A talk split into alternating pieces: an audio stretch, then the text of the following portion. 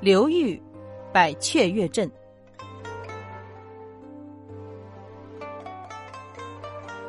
刘裕是东晋时期杰出的军事家，他是晋朝大将刘琨的后代。到他父亲这一代时，家里穷困起来，父亲很早就去世了，他很小就要种地、砍柴、卖草鞋做小生意，挑起了养家的重担。在这样的环境下，他从小就立志要做一番大事业。长大后，他进入了晋朝的军队。从一个小军官做起，直到成为北府军将领。公元三九九年，孙恩、卢循等人反叛东晋，他奉命前去镇压。他有勇有谋，作战勇敢，立下了不少战功。公元四零四年，恒玄篡夺皇位，刘裕起兵讨伐恒玄。一年后，恒玄兵败，刘裕迎回了晋安帝，重新登基。他立下累累战功，一路升迁，历任侍中、车骑将军。为了扩大自己的战功和威望，刘裕决定北伐，收复晋朝失去的土地。公元四零九年，刘裕从建康出发，出兵攻打南燕国，包围了南燕的都城广。南燕皇帝慕容冲无法突围，连忙向比较强大的后秦讨救兵。后秦皇帝派了个使者去见刘裕，对他说：“燕国和秦国是友国，我们已经派出十万大军驻扎在洛阳。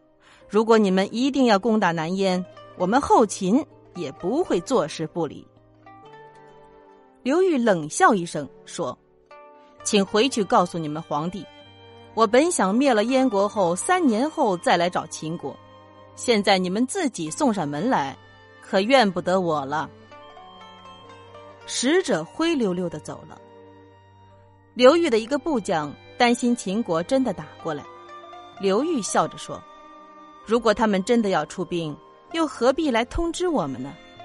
他现在自己都顾不过来，不过是吓唬我们，想让我们自己退兵罢了。”果然，后秦正在跟另一个国家打仗。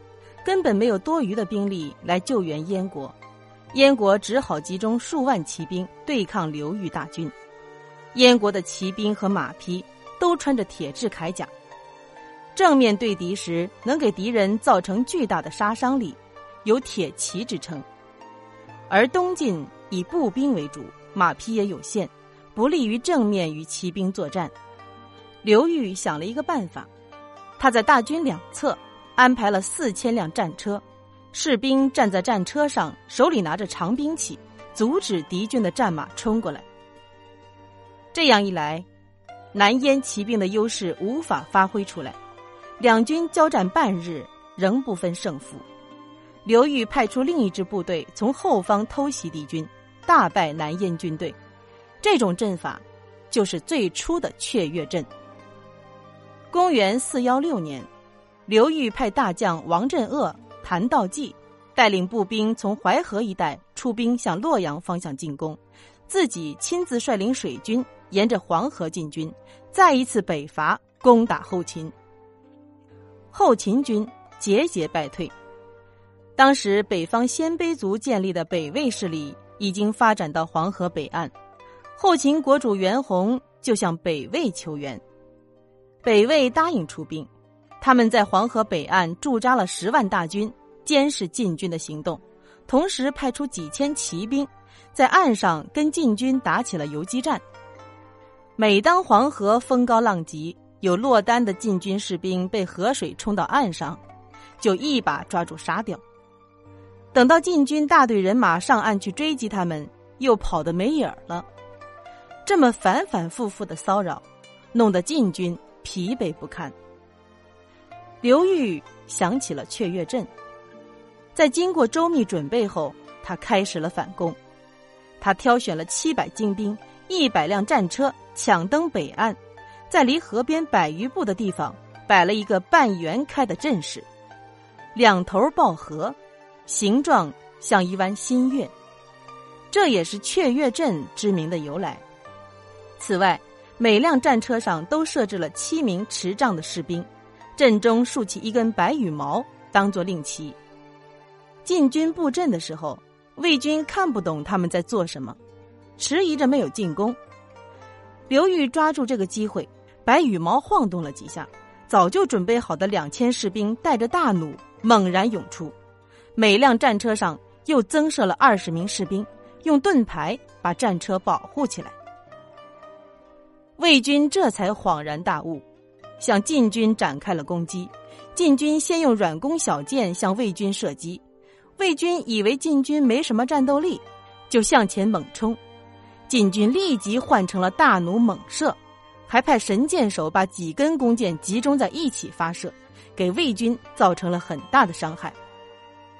可魏军人多势众，还有骑兵助战，还是离晋军越来越近了。晋军早有准备，立即把携带的一千多支长矛截断成三四尺长，用大铁锤敲动大弩，一根根断矛不断向魏军飞去。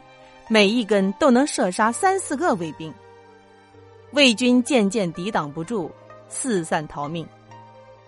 这一仗，晋军大胜，北魏不敢再与晋军为敌。刘裕打通了沿黄河西涧的通道，势如破竹，胜利进军。四月下旬到了洛阳，和早一步到达并已经攻克了洛阳的王镇恶、谭道济会合，然后攻占长安。消灭了后秦。当时北方少数民族都有强大的骑兵，与步兵作战能造成巨大的破坏力。刘裕创造的雀跃阵适合防守，是用步兵制服骑兵的经典阵法。